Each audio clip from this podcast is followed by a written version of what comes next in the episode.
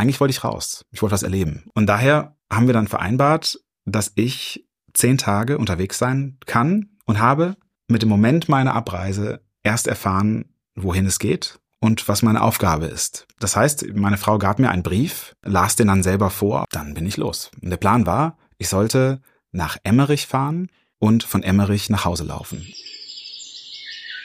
Dann bin ich dahin und bin durch den Wald geirrt, wie in so einem Film und habe nach einem guten Platz gesucht und dachte, ah, okay, hier ist es gut, das ist ein guter lichter Wald, da ist nicht so viel äh, Holz auf dem Boden, guck nach oben, da ist auch alles safe. Lege ich meinen Rucksack ab, guck mal, guck mal rum. Geh 20 Meter ist da eine Straße und plötzlich höre ich Motorsäge. Ah, okay, Förster, gehe ich erstmal wieder ein Stück weiter. Und plötzlich höre ich so Autogeräusche auf so, auf so einer Kieselstraße. Also, dachte, oh Gott, oh Gott, okay. Und in dem Moment ist mir so einer abgegangen. Ich fühlte mich, ich darf, wie in so einem Film, ich darf mich nicht erwischen lassen. Wenn der mich jetzt sieht, weiß ich nicht, habe ich was Verbotenes gemacht. Ich war einfach nur im Wald spazieren. Ja, ich hatte ja noch nichts aufgebaut, gar nichts. Aber ich fühlte mich so gefangen in dieser Situation.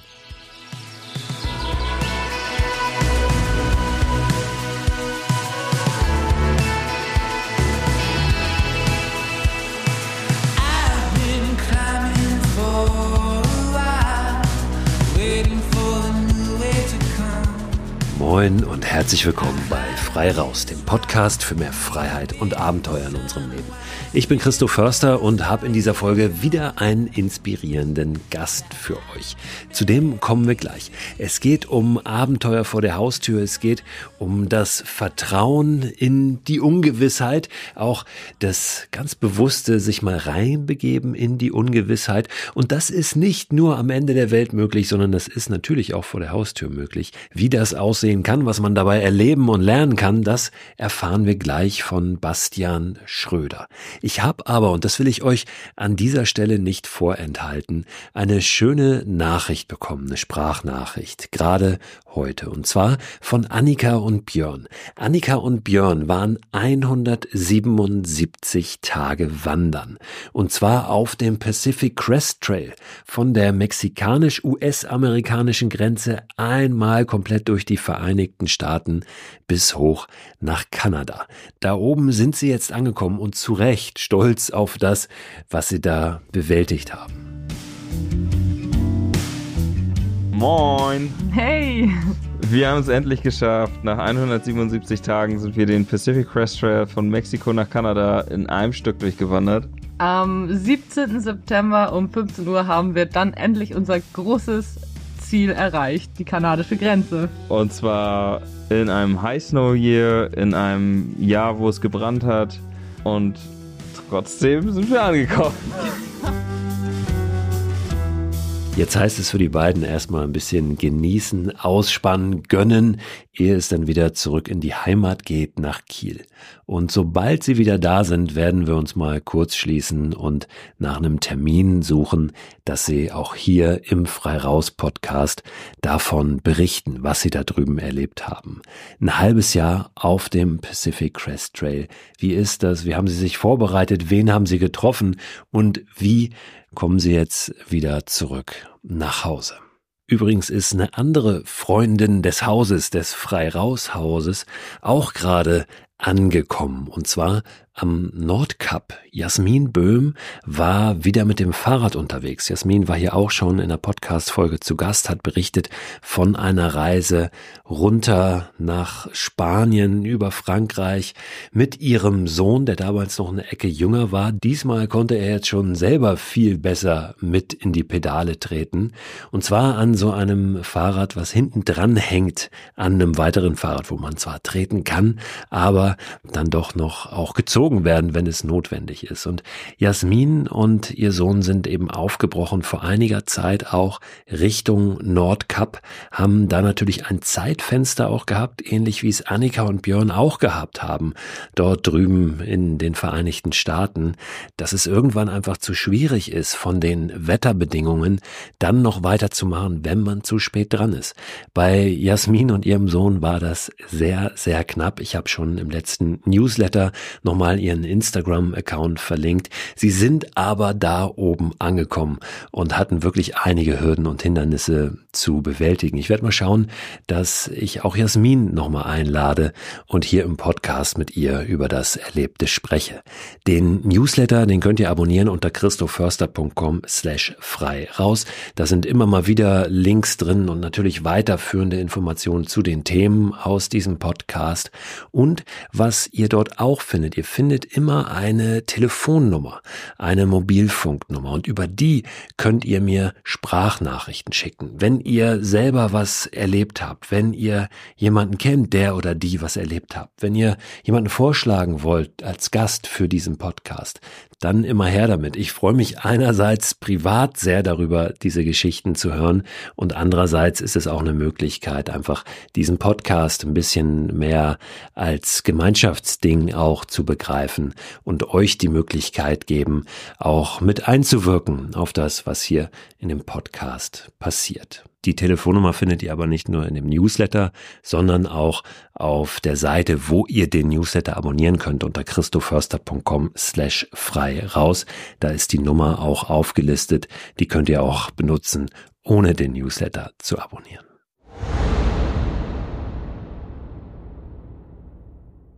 Werbepartner dieser Podcast-Folge ist wieder AG1.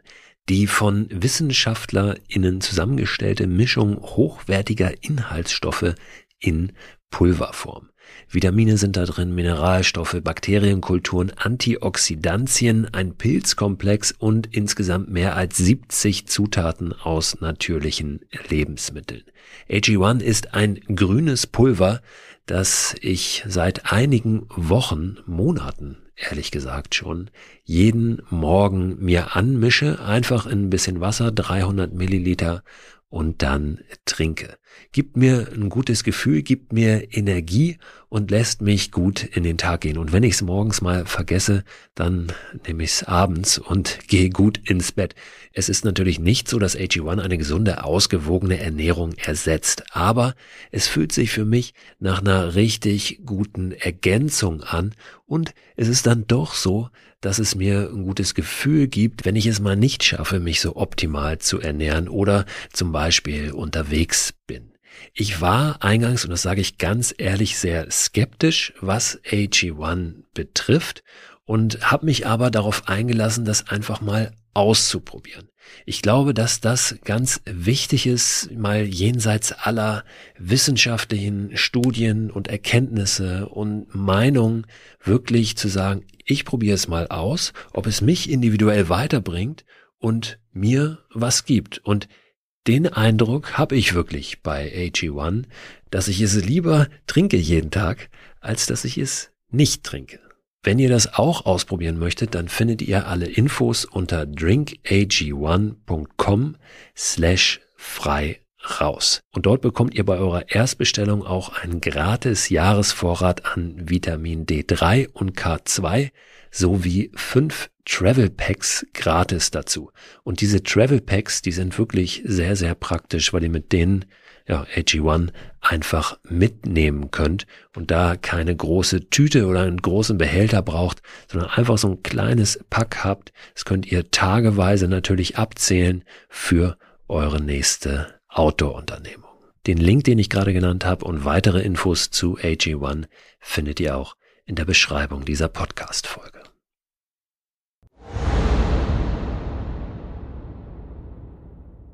So, und jetzt kommen wir zu Bastian. Ich will Bastian hier gar nicht vorab groß vorstellen. Was er so macht, das wird relativ schnell auch in unserem Gespräch deutlich. Nur so viel vorab. Bastian produziert einen großartigen Podcast. Dieser Podcast heißt Viel Schönes dabei. Auf diesem Podcast kommen wir immer mal wieder zu sprechen, weil der eine Rolle spielt für das, was Bastian erzählen möchte, beziehungsweise das, was ich von ihm wissen möchte. Natürlich verlinke ich auch diesen Podcast, den viel Schönes dabei Podcast im Newsletter, der jetzt am Sonntag wieder erscheint. Ich freue mich, dieses Gespräch mit euch teilen zu können und verspreche euch, es ist auch hier viel Schönes dabei.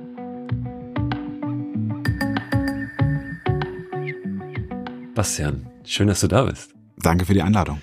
Wir saßen hier schon mal vor, wie lange ist das her? Boah, drei Jahren? Zwei, Jahre, drei Jahre, ja, sowas ungefähr. Zweieinhalb, drei Jahre, würde ich sagen, ist das schon wieder her. Ja. Ist gut. Saßen wir genau hier, quasi vor diesem Mikrofon an diesem Tisch und ich war bei dir im Podcast Genau. zu Gast. Wir haben über Mikroabenteuer gesprochen und am Ende dieses Gesprächs hast du nochmal ja, mich so ein bisschen ausgefragt, weil du die Idee, den Wunsch hattest, auch aufzubrechen. Ja, zu, zu was auch immer, ne? Das war da noch nicht so ganz klar. das war so gar nicht klar. Nee, du hast, du hast mich quasi äh, in, in die Pflicht genommen, dass ich's tue. Also, Ja, ne? genau, genau. So, also wir hatten so gesagt, ein, zwei Ideen gesponnen, glaube ich. Ja. Du hast mir damals was, noch was erzählt von Jakobsweg. Das wäre, weil du hattest auch die Idee, das zu verbinden mit einer Aufnahme vor Ort, ne? Genau. Also für, für deinen Podcast. Und da gab es, glaube ich, diese Idee, den Jakobsweg zu laufen, ne? Und da Menschen Genau. zu interviewen. Richtig. Also der, ich glaube, der, der Punkt war, das war alles super diffus, das hatte ich über Monate so im Kopf gesponnen und in der Vorbereitung auf das Interview, das ich mit dir geführt habe, war für mich so klar geworden, nee, ich, ich muss das machen irgendwie und was kann das sein? Und das ist dann in diesem Interview gefallen irgendwie und dann hast du mich wirklich verpflichtet gesagt, so, du musst das jetzt festlegen, was willst du machen? Äh, das und so und das und so und das und so und das war ja noch, wir hatten schon die, die, den Abbinder laufen dann habe ich den nochmal ausgemacht und dann haben wir noch zehn Minuten hinten dran gegangen, um das zu klären. Und daraus ist tatsächlich was entstanden. Das hat dann nochmal ein halbes Jahr, dreiviertel Jahr gedauert, bis ich losgezogen bin, einfach um das zu Ende zu denken. Aber tatsächlich kannst du, ich weiß nicht, ob du dir auf die Schulter klopfst oder nicht, aber das jetzt hier kann man nicht sehen, vielleicht hört man's. ähm, tatsächlich ist daraus diese Reise entstanden. Ja, über diese Reise möchte ich gerne mit dir heute ein bisschen sprechen. Ich weiß ein bisschen was darüber, weil du auch von der Reise berichtet hast in deinem Mhm. Podcast, den ich sehr gerne gehört habe. Danke. Und äh, ich weiß aber nicht mehr ganz genau und bin mir auch nicht sicher, ob du das da geschildert hast, wie das dann eigentlich wirklich konkret wurde und Mhm. wie das für dich losging.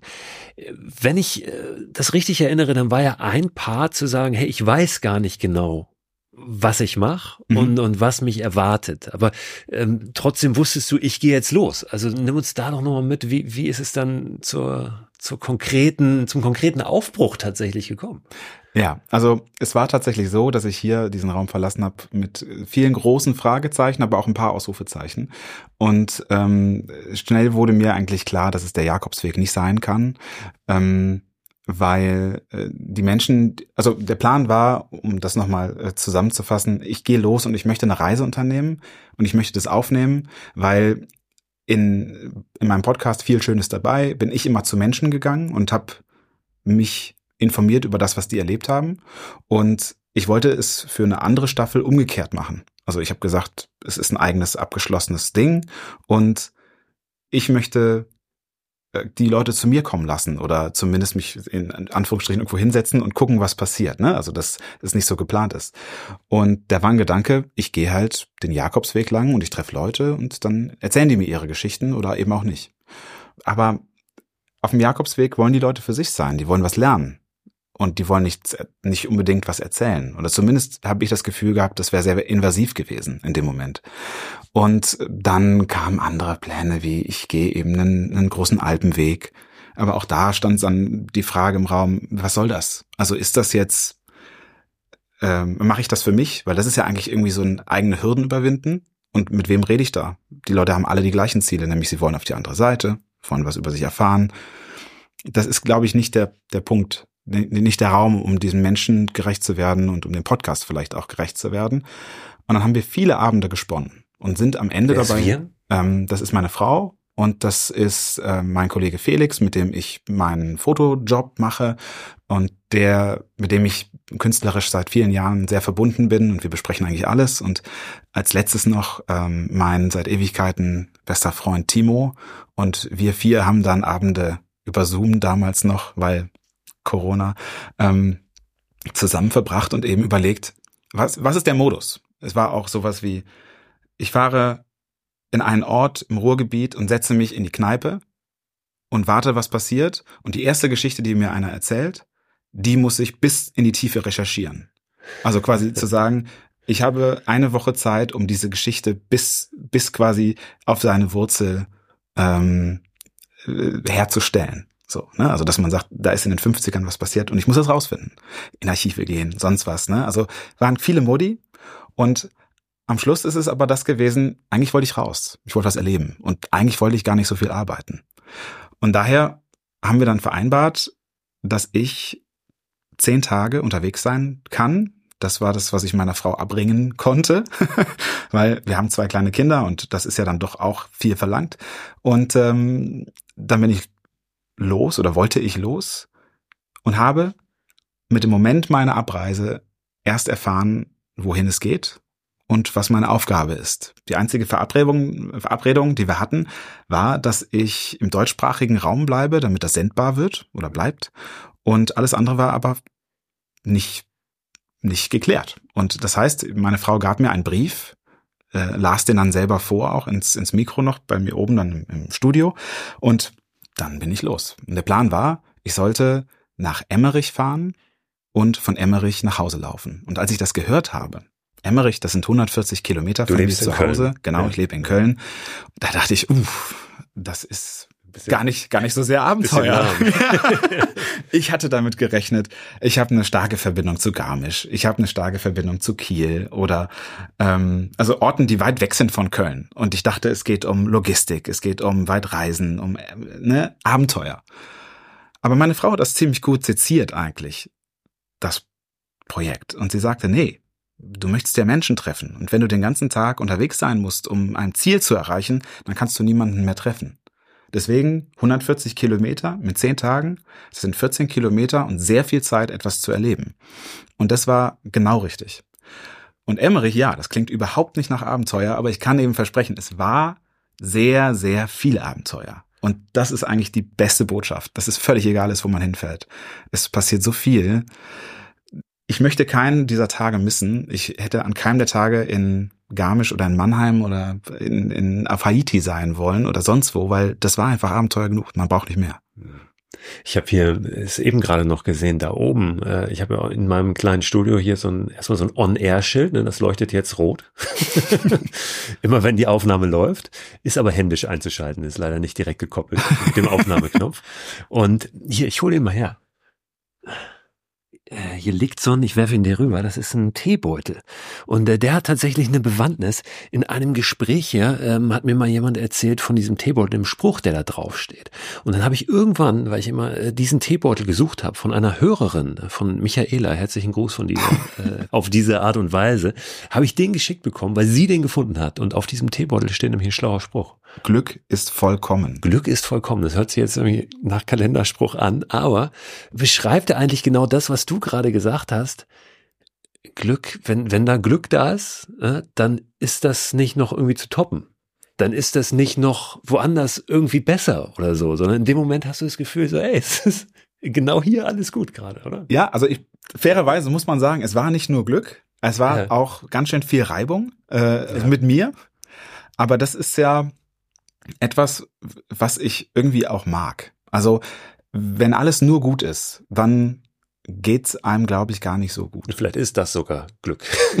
also, wenn nicht immer alles nur Ja. äh, easy läuft, sondern wenn es tatsächlich auch ein bisschen herausfordernd ist. Ne? Zumindest ist das Leben, sagen wir mal so. Ja. Ähm, dieses, dieses Auf und Ab. Ja, du hast tatsächlich auch ähm, durchaus Momente erlebt, die waren hart, ne? Ähm, Ja. Da waren unter anderem Blasen dabei, sprechen wir gleich drüber. Das Ja. ist so ein, eine Sache, die mir sehr hängen geblieben ist von diesem Podcast. Vieles gelernt auch, ja. Obwohl es dann nur 14 äh, Kilometer pro Tag waren.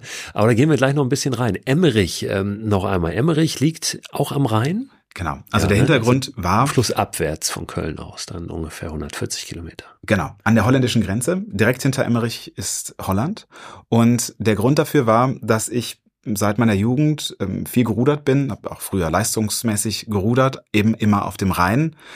Und weiter als Bonn bin ich dabei eigentlich, oder aus Köln eigentlich nie gekommen, weil ne, man fährt den Rhein runter und das heißt alles Lahn, Mosel oder äh, selbst bis zum Main oder äh, was haben wir sonst noch? Ähm, mal einige, einige Flüsse bewandert ähm, als Wanderruderer.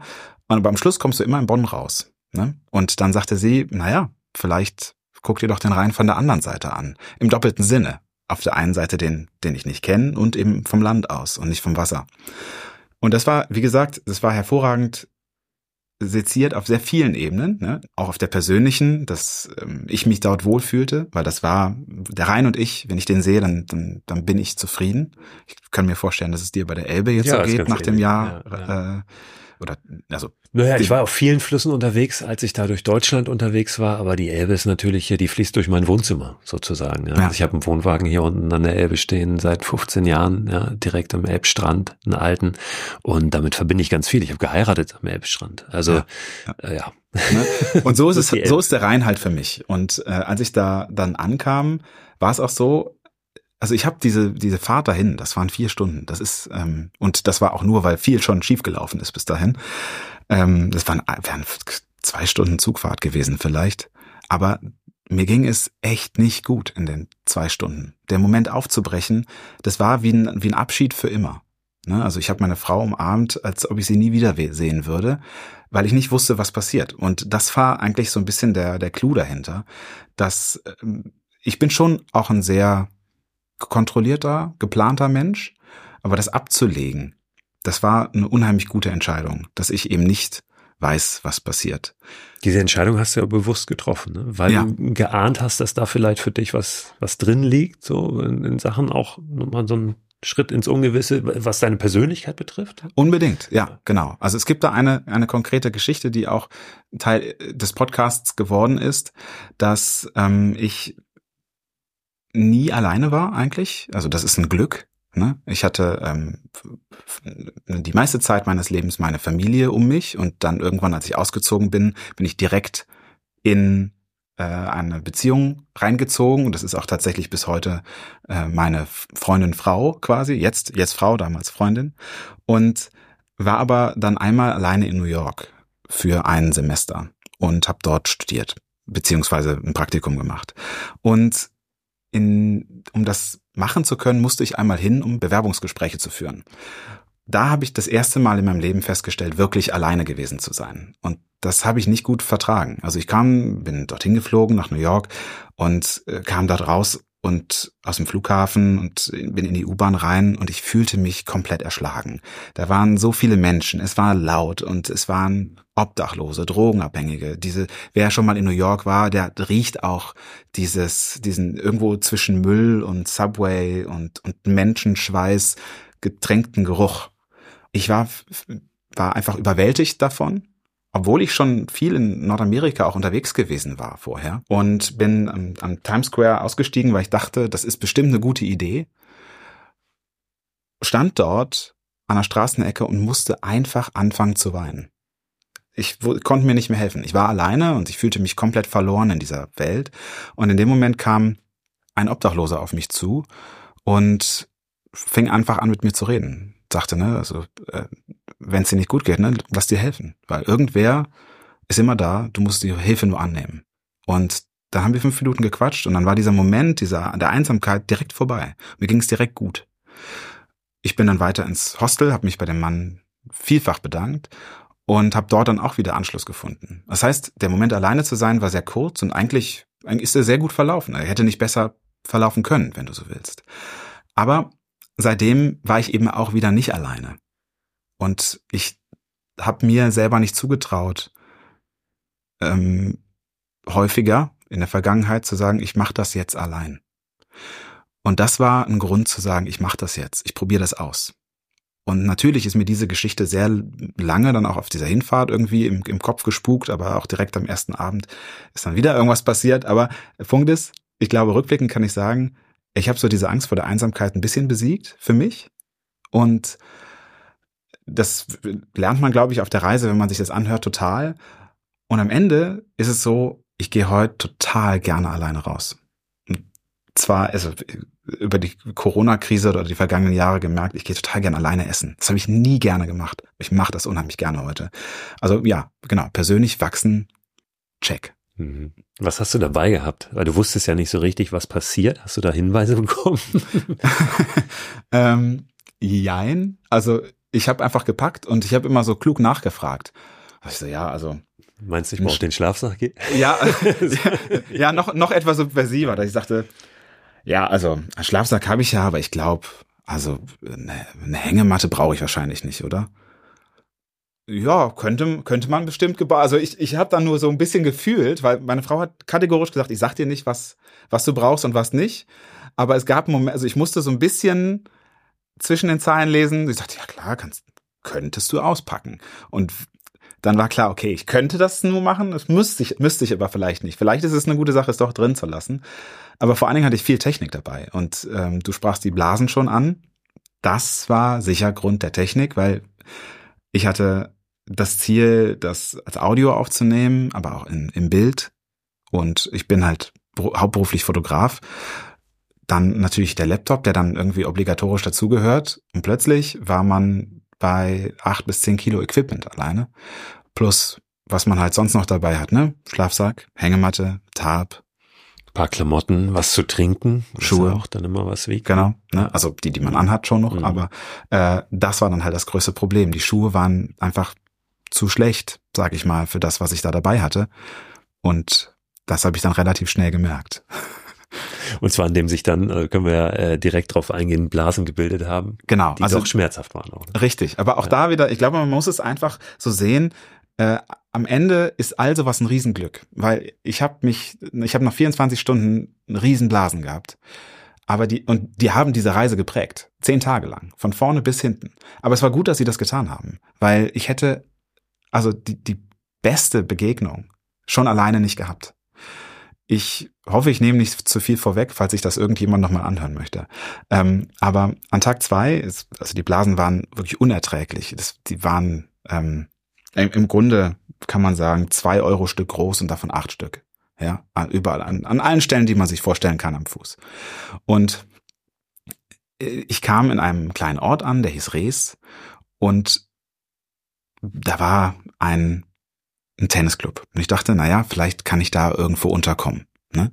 Die erste Nacht war geschafft, da ist auch so einiges passiert, aber äh, bin dort also rein und fragte den Wart, der da war, so ja, wie sieht das aus? Ähm, meinte er, ich könnte irgendwie hier pennen und sagte, ja, eigentlich gern, aber ich muss hier abschließen und es kommt morgen hier keiner. Ansonsten wäre das kein Problem, sonst könntest du hier pennen. Aber ich habe einen Schwager, einen Ex-Schwager, der hat hier ein Hotel, da kannst du hingehen. Wenn du dem sagst, wenn du dem meinen Namen sagst, dann kommst du da günstig unter. Und die Betonung lag auf Ex. Der zeigte mir da den Weg und ich, das waren, ich war 20 Kilometer an dem Tag gelaufen und war wirklich kom- komplett am Ende. Ähm, äh, und dann gab's dieses Hotel nicht mehr.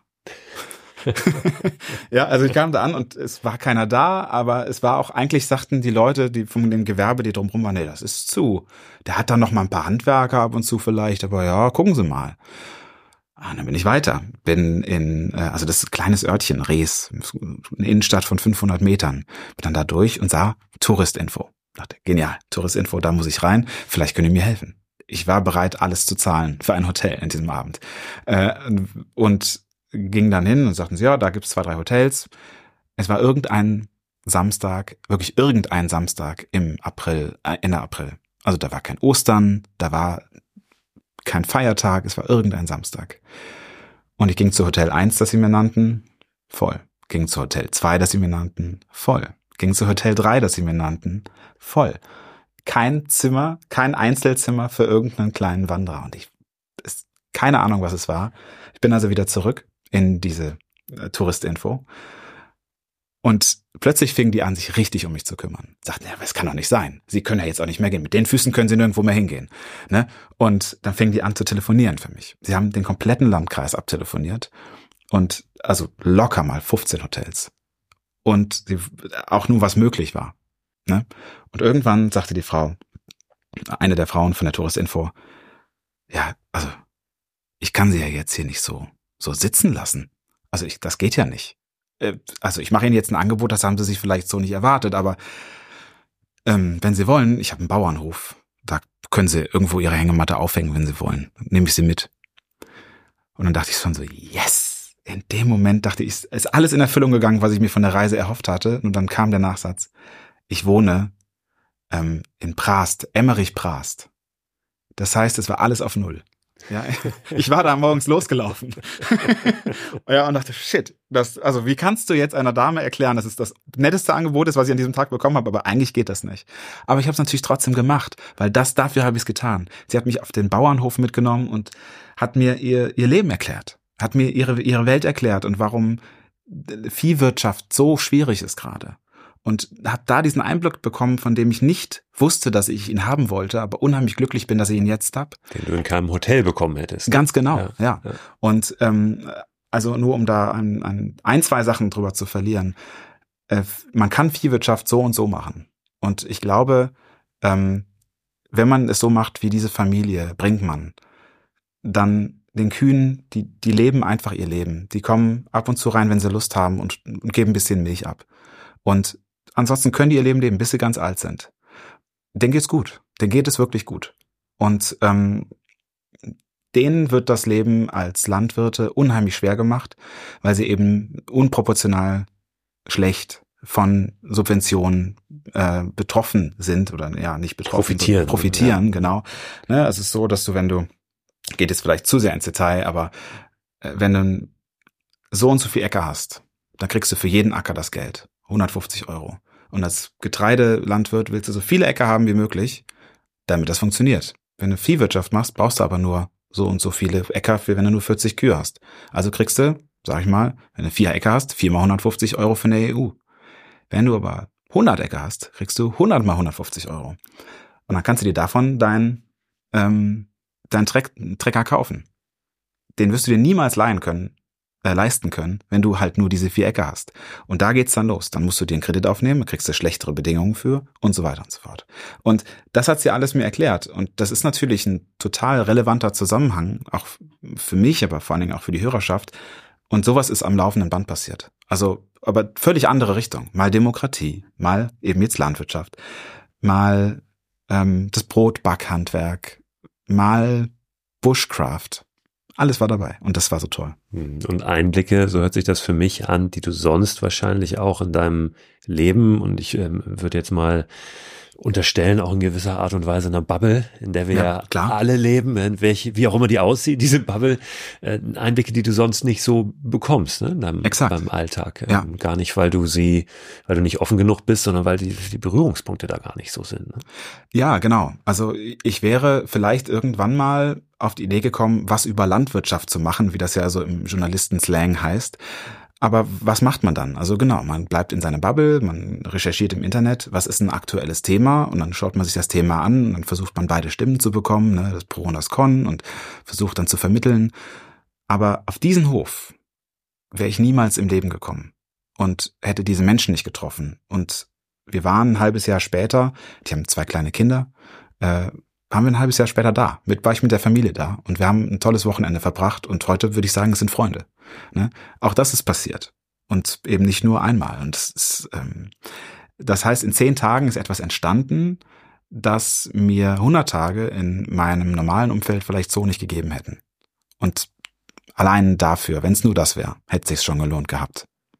Ich habe in den äh, vergangenen Wochen sehr, sehr viele Tipps gegen Blasen bekommen, weil ich auf meiner langen Reise durch Deutschland äh, auch zwei ordentliche Blasen hatten, hatte hinten an der Ferse, die waren schon beim Abstieg von der Zugspitze auch entstanden mit Fehlgewicht. Und ähm, die sind in dem Film, äh, der darüber entstanden ist, über die Reise auch ganz gut zu sehen.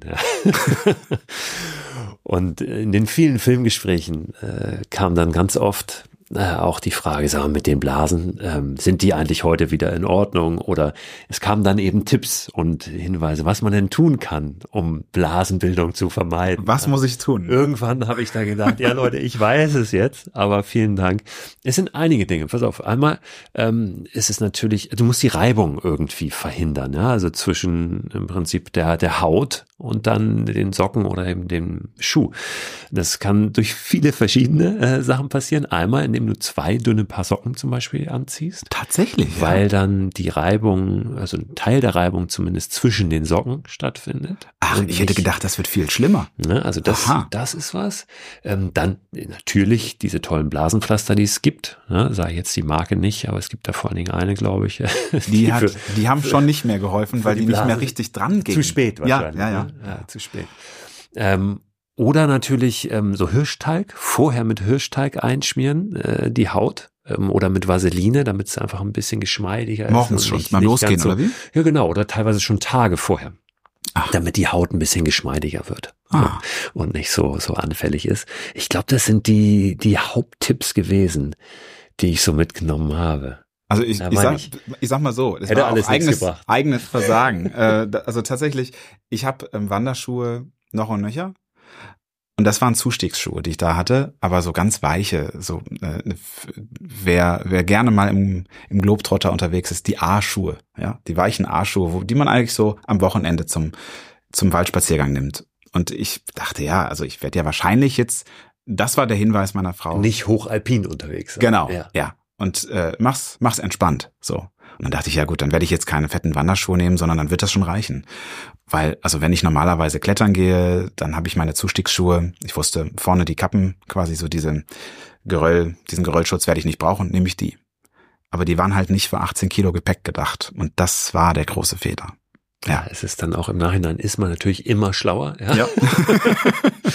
Und äh, wie du schon gesagt hast, dann ist irgendwann der Moment, da ist es auch zu spät. Da, Ja, aber da, ich da hab sind gelernt- die Blasen da. Ja, ich habe gelernt, du hast gesehen, mit was für Schuhen ich reingekommen Auf bin. jeden hier. Fall, ich war erstaunt. Also Ja. Mit dicken, fetten Ja, Wanderstiefeln. nicht mehr ohne. Wirklich muss ich sagen, äh, seitdem, wenn ich quasi auch nur mit, mit etwas Wochenendgepäck unterwegs bin, wie jetzt in Hamburg, äh, die Schuhe kommen mit, weil, also ich habe andere dabei für heute Abend, wenn ich quasi ausgehe, aber Tanzschuhe noch. Ja. Tanzschuhe noch. ja. genau.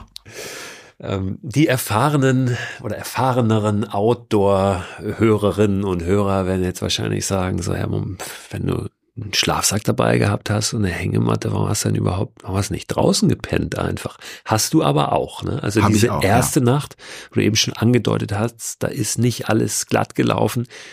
Die hast du auch draußen verbracht, ne? In der Hängematte. Richtig. meine Ich habe auch, ja, ich habe mehrere. Also ich habe Ja. drei oder wie habe ich drei, drei oder vier draußen geschlafen.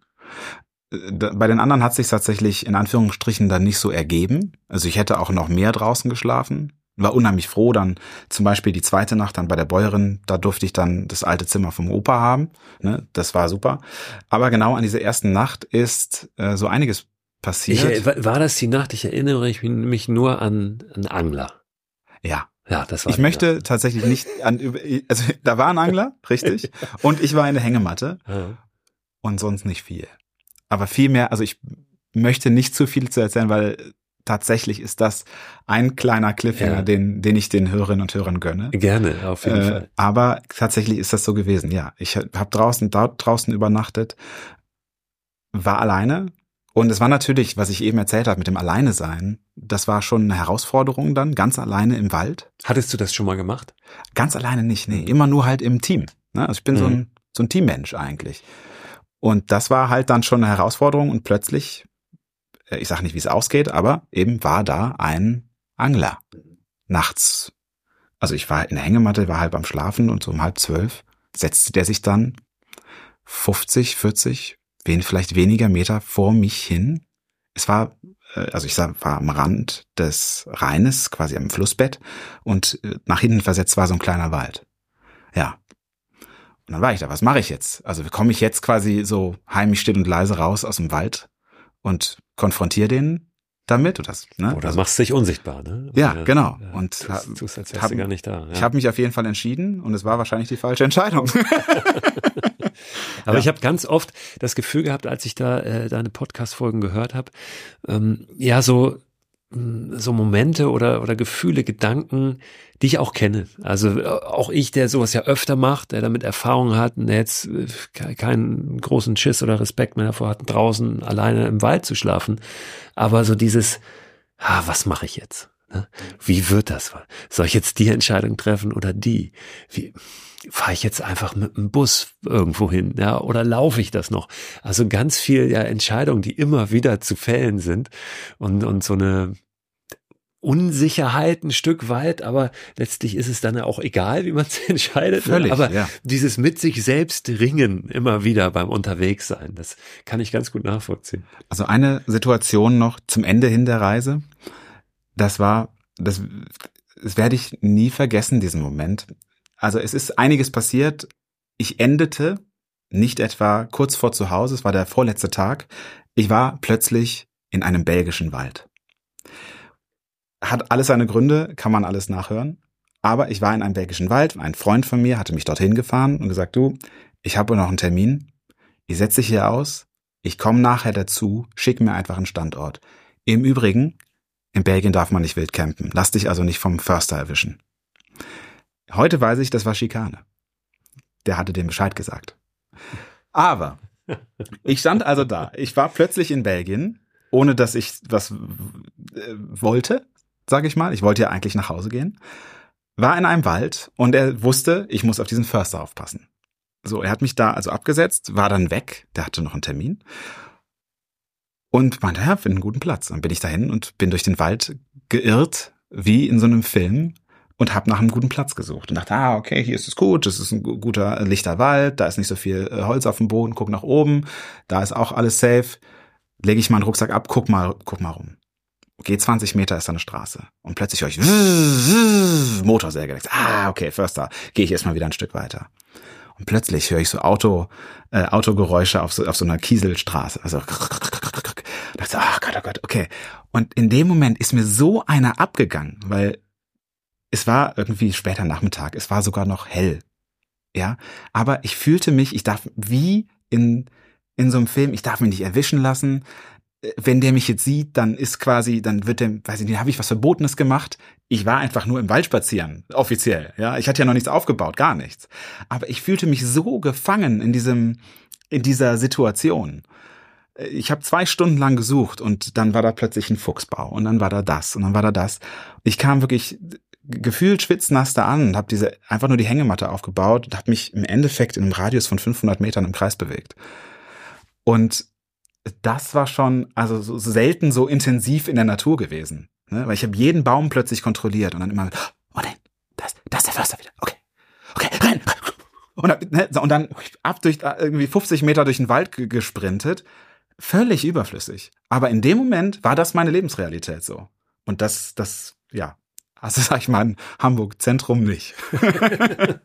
nee, hast du nicht, aber es ist dann doch nicht so weit weg. Und auch das ist ja letztlich äh, Aussage und Botschaft äh, von solchen Aktionen. So, ey, ähm, geh einfach, geh einfach äh, irgendwie vor die Tür. Ja, es muss ja nicht weit weg sein. Aber selbst da kannst du eben was erleben, was du sonst vielleicht nur aus dem Film kennst und wenn es ein Horrorfilm ist. Ja, ja, ja. Und, also, und fairerweise, ähm, es hat das ganze Ding, es ging zehn Tage, ich glaube, das hat nicht mal 200 Euro gekostet. Ne? Das muss man auch sehen. Ein guter Teil der Geschichte für mich war auch das Thema Hilfsbereitschaft. Ich habe kurz vorher, kurz vor meiner Abfahrt einen Podcast gehört gehabt, äh, auch so ein Outdoor-Podcast, und da sagte jemand, und das fand ich unerträglich, äh, ja, also um wirklich was zu erleben, da muss man halt ins Ausland reisen, muss eine große Reise machen, weil wenn du hier in Deutschland wen fragst, dann wirst du den Menschen ja wahrscheinlich wird er dich irgendwie abweisen oder so, aber du musst ins Ausland fahren und dann sind sie alle offen und dann werden sie dir helfen und das ist Menschenerfahrung, die du nur im Ausland machen kannst. Ja, ich verstehe das. Also ich war selbst auch, ich habe mal eine Weltreise gemacht, hab, ich weiß, was der, die Person meint, aber ich fand das so unerträglich, weil ich dachte, nee, ich es geht nicht darum, dass du bis nach Afrika reisen musst oder bis nach, nach Asien, um äh, ähm, hilfsbereite Menschen zu treffen, sondern wahrscheinlich geht es um was anderes. Und das wollte ich untersuchen auch so ein bisschen. Ich wollte quasi Deutschland vor die Herausforderung stellen, kannst du freundlich sein, Deutschland? Und ja. Also es gibt einen ganzen Teil einer Folge geht es um Hilfsbereitschaft, irgendwie viele Statistiken auch auseinandergenommen. Und Fakt war aber, jeden, den ich gefragt habe, der hatte eine Hilfe, eine Antwort parat. Denn was ich herausgefunden habe von der Studienseite ist, dass wir einfach nicht in die Lage versetzt werden, helfen zu müssen und es deswegen nicht tun und wir deswegen auch so unfreundlich wirken vielleicht. Aber von meinen Erfahrungen, die ich jetzt da gesammelt habe, war es immer so. Alle, die ich gefragt habe, dachten, na klar, helfe ich dir, komm mit, mach so. Oder da kannst du hingehen. Ne, die Leute haben einen nicht allein gelassen. Und das fand ich auch eine sehr bemerkenswerte Erfahrung, die ich ehrlicherweise so am Anfang auch nicht erwartet habe. Mhm. Ja, ich glaube, so eine Hilfsbereitschaft ist ja auch nicht immer dann nur eine Einbahnstraße oder passiert irgendwie so aus dem Nichts, sondern hat auch ein bisschen was damit zu tun, wie man selbst drauf ist, mit welcher Haltung, mhm. habe ich das Gefühl immer. Ja. Also wie offen du bist und dass sich sogar ähm, vor der Tür, also in Deutschland vielleicht eher zeigt, wie du drauf bist, Mhm. als irgendwo im Ausland, wo dann ach, alle schnell ähm, so sich ganz weltoffen geben, ja, fernab der Heimat und dann äh, meinen, sie würden jetzt hier tief eintauchen in irgendwelche äh, Alltage, aber dann doch letztlich nur so, so einen Kulturklamauk manchmal aufhängen ähm, äh, oder aufsitzen. Ähm, und das, das sich eigentlich hier zeigt dann in solchen Momenten, wie bist du denn selber drauf, ne? Und wie Ja. offen bist du und wie interessiert bist du auch an anderen Menschen und nicht jetzt nur an irgendwelchen anderen Kulturkokolores. Ja, ja, total. Und vor allem, was, was mich so sehr beeindruckt hat an der Stelle, äh, war, dass wirklich Menschen einen nicht mehr haben gehen, gehen lassen, bis sie für eine Lösung gefunden hatten. Also ne, man hat also gemerkt, der Mann, der da kommt, der hat ein Problem. Und das muss er lösen. Und so die, die ureigenste, der ureigenste deutsche Instinkt ist, glaube ich, ja, dann soll er das halt lösen. Vielleicht. So, ja? Soll er das halt machen. Aber diese Menschen haben also erkannt, der ist in einer, ich möchte nicht sagen Notsituation, das ist zu viel, ne, aber in einer Situation, die kann er alleine jetzt nicht lösen, wenn er sein Ziel so erreichen möchte, er möchte gehen. Ja, der kann jetzt nicht noch fünf Kilometer gehen. Also nehmen die das Telefon in die Hand und rufen an. Aber das machen die, ohne dass ich sie frage. Und das ist etwas, also so dieser, dieser Schritt, den kannte ich so nicht aus diesem urbanen Leben. Und ich habe auch festgestellt, dass das in dem Moment, wo ich in so eine Stadt reinkam, nach Düsseldorf, kam ich irgendwann, hat das komplett wieder aufgehört. Also es hat schon auch was mit so, so Land-Stadt-Flucht zu tun, glaube ich. Ich war vielleicht auch ein bisschen ein Alien da. Ja, weil das machte dem, dann. dem armen Stadtjungen mal helfen, ne? Der kennt sich ja gar nicht aus hier auf dem Dorf. Ja, vielleicht. Also ich glaube, es hat eher der Rucksack gemacht und die Blasen vielleicht auch. Aber in Düsseldorf war es so, das ist wirklich eine Begegnung, die, die hat mich dann wiederum umgekehrt erschüttert. Da habe ich dann jemanden getroffen, den kannte ich sogar ganz gut. Ja, von aus beruflichem Kontext, aber den habe ich da getroffen und sind einen Kaffee trinken gegangen. Und dann sagte ich zu dem, ja, ich muss mal gucken für heute Abend, wo ich bleib. Und dann sagte der zu mir, ja, gibt genügend Hotels in Düsseldorf. Und es war das erste Mal seit sieben Tagen, dass jemand genauso reagiert hat. Und dann dachte ich so, ah, herzlich willkommen in der Stadt. Ne? Weil sonst war es immer, ach, du weißt noch nicht, wo du bleibst. Du, pass auf, ich hab hier die so und so, die rufe ich mal an. Ne? Und ich dachte schon, also ich habe das nicht erwartet, aber irgendwie doch wahrscheinlich. Äh, aber äh, darum, damit habe ich dann wiederum nicht gerechnet, dass er dann so ist. Ne? Und ähm, Warum ist das so? Hat das damit zu tun, dass die Leute zu viel mit ihrem eigenen Leben beschäftigt sind in der Stadt? Oder ist da zu viel Reize, ist zu viel Input, zu viel Lärm, zu viel Alarm? Wenn ich das wüsste. Vielleicht, weil es äh, zu, vielleicht, weil es zu gewöhnlich ist auch. Also, ne, es ist halt immer mal wer da, der irgendwas braucht und die Infrastruktur ist da. Weil das ist, ne, so diese Beobachtung, von der ich eben berichtete, dass, wenn man alles selber lösen kann, also wenn es, wenn man nicht in die Notwendigkeit gebracht wird, jemandem helfen zu müssen, dann muss man es auch nicht tun. Und ich kann mir vorstellen, ne, es gibt da 5G, es gibt Booking.com und äh, Da liegen die anderen. Lösungen näher einfach. Da- ne? genau, du, geh halt eine Google Straße halt. weiter und dann findest du es halt. Ne? Ja, Ja.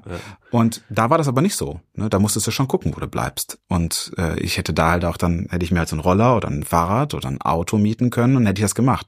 Das war vorher nicht möglich. Und ich kann mir schon vorstellen, dass das daran liegt. Ich glaube auch, was du gesagt hast, eine gewisse Form der Genügsamkeit. Ja, wird das schon lösen. Ich habe zu viel zu tun. Irgendwie sowas. Irgendwo dazwischen wird's schon, wird die Wahrheit liegen. Aber schön, dass du das so äh, erlebt hast auf der Reise, dass du da so viel Positives für dich rausgezogen hast und mit, mitgenommen hast. Ähm, das kommt tatsächlich auch rüber in dem Podcast und äh, wir haben es jetzt schon so ein paar Mal durch die Blume getan, aber nochmal ganz klare Hörempfehlung auch. Dankeschön. Dafür. ja, Zweite gerne. Staffel von viel Schönes dabei. Ich weiß, ich habe damals irgendwann den Link schon mal in meinem Newsletter geteilt, werde das jetzt aber natürlich nochmal tun äh, Danke. und diese, diese Folge hier als Aufhänger nehmen. Weil du ja auch, ähm, und das hast du auch schon gesagt, das finde ich immer ganz, ganz gut und wichtig, jemand warst, der jetzt nicht so ein totaler Outdoor-Freak war, der schon sonst wo alleine irgendwie in der Wildnis unterwegs war, sondern einfach so einen Schritt mal gemacht hat, wirklich ein bisschen auch in die persönliche Ungewissheit äh, rein. Ja, und in so raus aus der Komfortzone, ja, wenn man der diesen Begriff bedienen möchte, aber das ähm, dann da auch was was drin liegt ähm, in solchen ja, äh, in solchen Herausforderungen, was nicht in dem Moment nicht immer nur easy und leicht ist, aber dann doch, und so nehme ich dich zumindest jetzt hier bei, in der Retrospektive irgendwie was ist, was, was dich weitergebracht hat und was du nicht missen willst. Ja, genau. Also ich bin unheimlich gewachsen daraus, äh, für mich. Und äh, das war natürlich irgendwie erklärtes Ziel, aber äh, man weiß es ja nicht, ob es passiert. Ne? Ich kann aber sagen, dass, also so wie du es beschrieben hast, ne, ich bin kein so ein klassischer Outdoor-Mensch. Ich bin gerne draußen und bin auch immer wieder viel gereist. Ich möchte nicht sagen viel gereist, aber immer wieder gereist. Also ich bin, bin nicht ein Jahr äh, irgendwie bis nach Tokio gegangen oder von, von der Zugspitze bis nach, ähm, äh, bis zur Ostsee mit dem Stand-Up-Pedal rumgefahren, aber ein bisschen was draußen war ich. Aber eben die Komfortzone, das ist das, was du beschreibst, die habe ich manchmal nur verlassen. Und hier war es ganz klar zu sagen, ich möchte die verschiedenen Bereiche der Komfortzone, fremde Leute ansprechen, alleine sein. Ähm, auch lernen, also Learning on the Job war halt schon auch, ich habe noch nie so eine Reportage gemacht. Ne? Ähm, das, das waren alles Punkte, die dann alle zusammen auch in einen Pott geschmissen, war eine riesige Herausforderung und ich bin an jeder dieser Stellen so ein kleines bisschen gewachsen. Und vor allen Dingen, es war halt für mich wichtig, nicht zu planen. Das ist auch ein Ding mit der Herausforderung für mich gewesen, weil das war, ne, ich habe ein halbes Jahr ja geplant, um dann festzustellen, ich plane besser nichts. Ähm, und manchmal macht es das halt so einfach, wenn man einfach alles mal loslässt und dann wird schon was Gutes passieren. Ist mir gerade letztens wieder passiert. Wir haben gerade so einen Urlaub gemacht. Ich war mit einem Freund, äh, einmal im Jahr äh, treffen wir uns zum Klettern. Wir waren ursprünglich mal sechs, dann waren wir vier, dann waren, und jetzt dieses Jahr waren wir zu dritt an und für sich, aber ein Freund ist leider noch äh, so erkrankt, dass er nicht mitkommen konnte. Also waren wir plötzlich zwei Leute und wir hatten nichts geplant. Wir wussten nicht, was wir tun, haben Fahrräder eingepackt. Es ist gerade letzte Woche gewesen haben äh, Fahrradtaschen eingepackt, sind in Süden gefahren und haben uns äh, quasi auf der Fahrt überlegt, welchen Campingplatz wir ansteuern. Vielmehr, unser erkrankter Freund hat das sich für uns überlegt, weil er sagte, ich komme heute Abend mal vorbei auf ein Bierchen. Dann sind wir da hingefahren und haben am nächsten Morgen überlegt, wo es mit dem Rad hingeht. Und zwar zu Kletterwänden, das wussten wir. Wir wollten klettern gehen. Das ist unser jährlicher Kletterurlaub. Und dann haben wir die nächste Kletterstelle. Wir waren dann in der Schweiz, in Biel, haben uns die nächste Kletterstelle ausgesucht und sind dorthin gefahren, 50 Kilometer mit dem Rad, haben abends im, in der Hängematte übernachtet, haben Unmengen erlebt da. Plötzlich war da nämlich ein Notfalleinsatz, weil ein, ein, ein Wanderer vermisst wurde seit zwölf Stunden. Und plötzlich waren wir mittendrin in dieser Hilfsaktion. Ja, und das war super. Ja, also schlimm genug, dass wir das machen mussten, aber wir konnten, wir haben was erlebt. Am nächsten Tag waren wir wieder irgendwo. Und dieses einfach mal laufen lassen, das hat sich, glaube ich, bei mir verselbstständigt, seitdem ich diese Reise gemacht habe. Und das finde ich, es war eigentlich mit einer der für mich wertvollsten Lehren, dass man, wenn man es, wenn es einem egal ist, was passiert, auf jeden Fall was passiert und meistens ist was Gutes. Und was ich wirklich schön finde, auch diesen Aspekt, hättest du die Reise geplant, du hast ja gesagt, du hättest jetzt so mit irgendwie Alpen gerechnet und irgendwas Größerem und warst erst so ein bisschen irritiert, dass es jetzt doch nur Emmerich ist ja, und 140 Kilometer. Vermutlich hättest du es für dich selber anders geplant. Ja, bestimmt. Ähm, ja. Aber ja, auch, auch da sich nicht zu viel reinzupacken immer. Ne? Man hat vielleicht zehn Tage und was, was man da alles reinstopfen kann, ja, wenn man möchte, kann ja da unfassbar viel reintun. Man kann in zehn Tagen, äh, was weiß ich, ja, bis nach Italien mit dem Fahrrad fahren oder keine Ahnung. Ne? Aber wirklich mal zu sagen, so, ey, nee, mache ich ganz bewusst nicht, sondern ich will mich einfach treiben lassen und mal gucken, was passiert. Ne?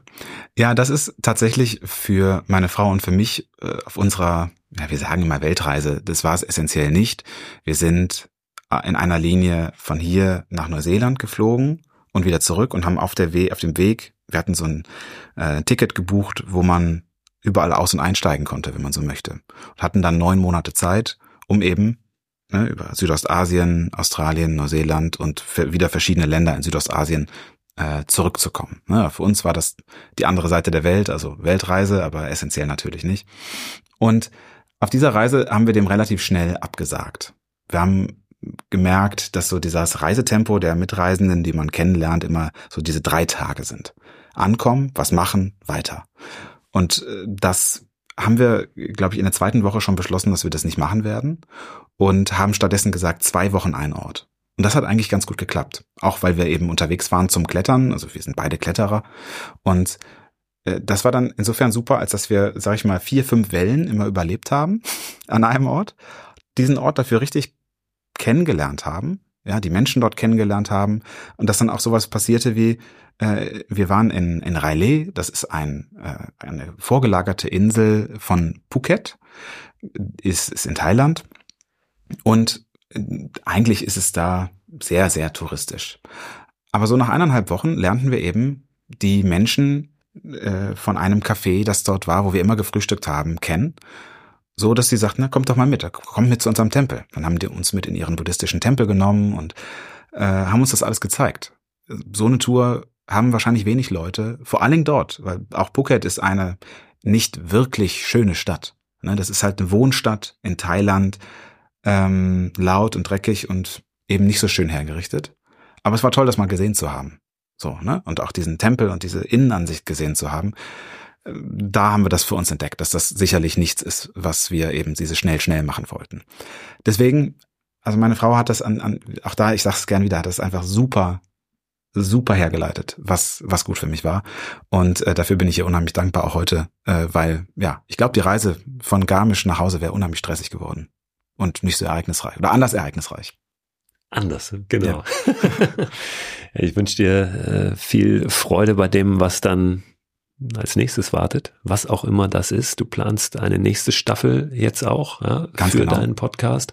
Was so genau das sein wird, brauchen wir jetzt gar nicht äh, drüber sprechen, weil ich glaube, hundertprozentig steht es noch nicht fest, oder? Ja, also was es in jedem Fall wird, es sind wieder Geschichten. Also es wird nicht mehr zurückgehen auf so ein ganz klassisches Interviewformat, sondern es wird eher eine, ähm, es werden wieder Reportagen werden, aber von und mit und über Menschen. Es wird um Wissenschaft und um Gesellschaft gehen. Das sind die zwei Themen, die klar sind. Und alles andere kann man sagen, lasst euch überraschen. Die Staffel, geht bald los. Und ich glaube, dass es gut wird. Liegt auch im Don't Know Land, wie ich neulich gehört habe als Begriff. Ja. Schön, ja, also in, in der Ungewissheit. Bastian, vielen Dank. Vielen Dank für deinen erneuten Besuch. Bin gespannt, wann wir hier wieder sitzen, äh, wer dann wen interviewt und was wir erlebt haben. Vielen Dank für die Einladung. Vielen Dank, dass ich da sein durfte. Ja, es ist eigentlich alles gesagt. Wenn ihr Lust bekommen habt, in Bastians Podcast mal reinzuhören, tut das gerne. Viel Schönes dabei heißt er. Kann ich euch wirklich, wirklich sehr empfehlen. Diesen Podcast mit unglaublich viel Leidenschaft produziert. Findet ihr überall, wo es Podcasts gibt und natürlich im Newsletter den ich am Sonntag wieder verschicke, den ihr abonnieren könnt unter christoförster.com slash frei raus. Ich hoffe, wir hören uns nächste Woche wieder, nächsten Donnerstag, zur neuen Folge von Frei raus und wünsche euch bis dahin eine großartige Zeit.